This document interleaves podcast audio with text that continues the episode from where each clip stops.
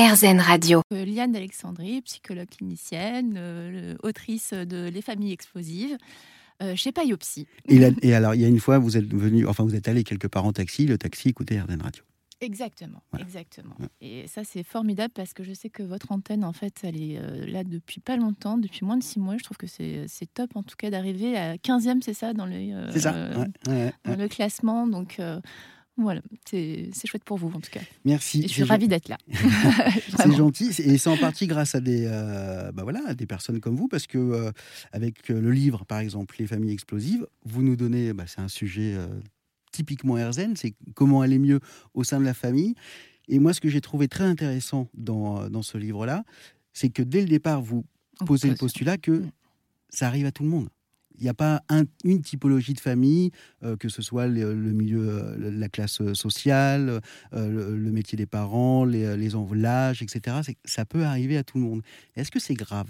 Non, pas du tout. Justement, c'est tout c'est tout l'idée du livre, c'est que y a beaucoup, ça cause beaucoup de souffrance, mais en revanche, c'est pas grave, ça arrive à n'importe qui. En fait, ce sont des familles qui sont normales à la base. Hein. Enfin, moi, je, j'ai écrit ce livre parce que j'ai vu beaucoup de familles, enfin, je vois beaucoup de familles au cabinet, et je me suis normales. exactement, et je me suis rendu compte que ces familles sont, arrivent quand même en crise, donc il y a de la souffrance, de la culpabilité, mais à la base, en fait, ce sont des familles normales où il y a de la vie, de l'amour, de la communication, où tout devrait bien se passer. Mhm. Il y a tous les outils pour que ça se passe bien et en fait, ça part en vrille. Ouais, et c'est insidieux, on s'en rend pas, on s'en rend pas forcément compte. Il n'y a pas de déclic, il n'y a pas d'événement, euh, c'est une accumulation et plus même que le monde extérieur. C'est ce que vous expliquez. Euh, j'ai mis plein de notes, euh, plein de, plein de marque-pages. C'est ce que vous expliquez à un moment, c'est que plus que le monde extérieur, en fait, c'est ces modes de communication-là, ces micro-modes de communication qui, une fois répétés, répétés, répétés, répétés, entraîne la famille dans un mode explosif. Exactement. Bah, quand je vois les familles, elles sont, elles sont euh, un peu en crise, c'est vrai, parce qu'il y a, y a de l'agressivité verbale, il y a des tensions, des frictions.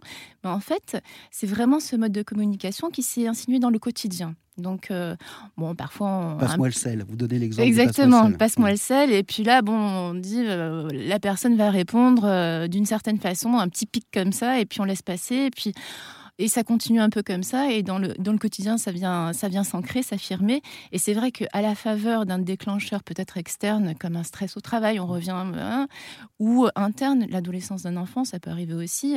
Bah là, ça commence vraiment à prendre de l'ampleur. Euh, mais c'est ça. Au départ, on va travailler un peu sur, sur cette communication au quotidien. Et quand on est, euh, et quand on est pris là-dedans, dans ce, dans ce tourbillon, euh, les événements extérieurs, justement, le stress au travail, les, soucis externes à la cellule familiale, on va s'en servir comme mauvaise excuse. Exactement. Ça va être de la, justification, en fait. Soit on va banaliser le truc, minimiser ou trouver, euh, bon, dire, bah, parce que j'ai une mauvaise journée au travail, mais c'est pas, c'est pas une raison en soi aussi pour avoir une explosion. Hein, tout le monde a des mauvaises journées au travail. Malheureusement. Tout le monde est fatigué à un moment donné.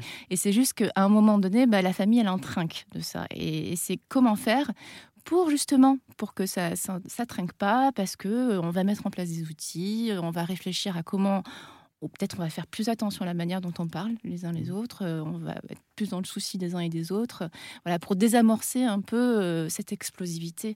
Mais c'est hein, prendre le euh, temps de communiquer. Exactement, prendre le temps de communiquer, prendre le temps de, s'écouter soi-même, prendre le temps, c'est ce que je mets un peu dans le livre, après dans la seconde partie du livre, hein, ce sont vraiment des petites astuces, des exercices. oui, on va, on va y venir aux astuces, parce que justement, je trouve que c'est ce que j'avais noté aussi, c'est qu'en fait, c'est passer du temps ensemble. C'est des petites astuces qui permettent de passer du temps ou avec soi, c'est-à-dire euh, euh, se concentrer, se recentrer, euh, voilà, penser à soi, prendre soin de soi, mais aussi comment passer du temps qualitatif ensemble. Donc vous proposez de faire des, tableaux, des, listes, etc., des contrats familiaux. mais j'ai l'impression que au-delà du résultat, enfin de ce qu'on met dans le contrat, c'est aussi faire le contrat, le temps qu'on passe ensemble à faire le contrat qui est important. Exactement. Et c'est le temps de réflexion aussi. On se pose, bon, ça arrive que ça explose, mmh. c'est pas grave en soi, ne euh, faut pas trop culpabiliser non plus, mais en revanche, il faut faire quelque chose. Voilà.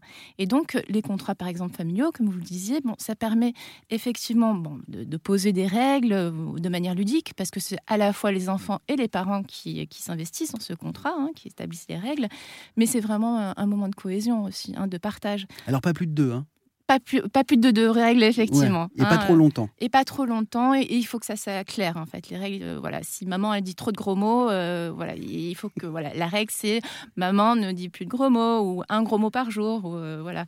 Ou si si il y a un enfant qui adore couper la parole et que ça met tout le monde dans une crise pas possible à table, bon, bah, voilà, Tom, il va peut-être ne pas couper la parole pendant pendant la semaine. Et ça ça crée une cohésion parce qu'à la fin de la semaine, euh, il y a une récompense si, si, justement tout a été bien validé par rapport à la règle. Une récompense euh, ensemble. Ensemble, exactement. Donc on en revient à créer en fait euh, du lien créer une cohésion et un partage et de la communication en fait parce que finalement qu'est-ce qu'on fait quand on établit des règles? Eh ben on met le doigt sur qu'est-ce qui fait que ça explose mmh. hein, donc et voilà on essaie de trouver des solutions et vous, vous êtes euh, thérapeute systémique, si j'ai bien compris. Alors moi, je suis psychologue, enfin, psychologue mais, j'ai une, oui, j'ai une formation de systémie et c'est pour ça que du coup, euh, j'apporte ces notions-là dans le livre. En fait, je vois, je vois beaucoup d'enfants et d'adolescents, ça c'est le, cœur de ma pratique. Mais en tout cas, ça, c'est moi personnellement. Ça fait longtemps, ça fait 15 ans que je travaille avec des enfants et des ados. Mais j'ai toujours intégré les familles. Parce que qu'on ne peut pas enlever un, enfant de, de, sa, de, son système familial. La réalité, c'est que bah, vivre ensemble, c'est compliqué. La mm. colocation, hein, c'est imposé. Quoi. Donc, euh, quand bien même, on aime sa famille. Hein. Mais euh, c'est hyper compliqué. Et c'est une, une collaboration, une juxtaposition de systèmes et de sous-systèmes. Exactement. Euh, il y a celui des parents, euh, celui euh, entre parents et enfants, celui entre la fratrie parfois. Et il y en a un qui est très important là-dedans, c'est celui des parents. Le, sous-système parental. Oui, oh, vous avez bien lu le livre, eh c'est top, merci. ah, c'est sympa.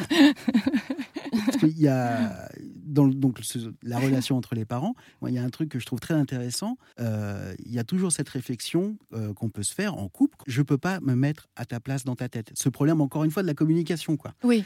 Et ce que vous expliquez, c'est que oui, c'est la chose qu'on attend toujours, mais qui ne vient jamais. Oui. Et je crois même qu'en plus, plus le couple dure, et, moins elle va venir. cette chose-là. Ouais, ça c'est vrai. Hein. Parce qu'au début, on est dans l'amour, la séduction, et puis donc on essaie d'anticiper euh, à fond mais au fur et à mesure, on...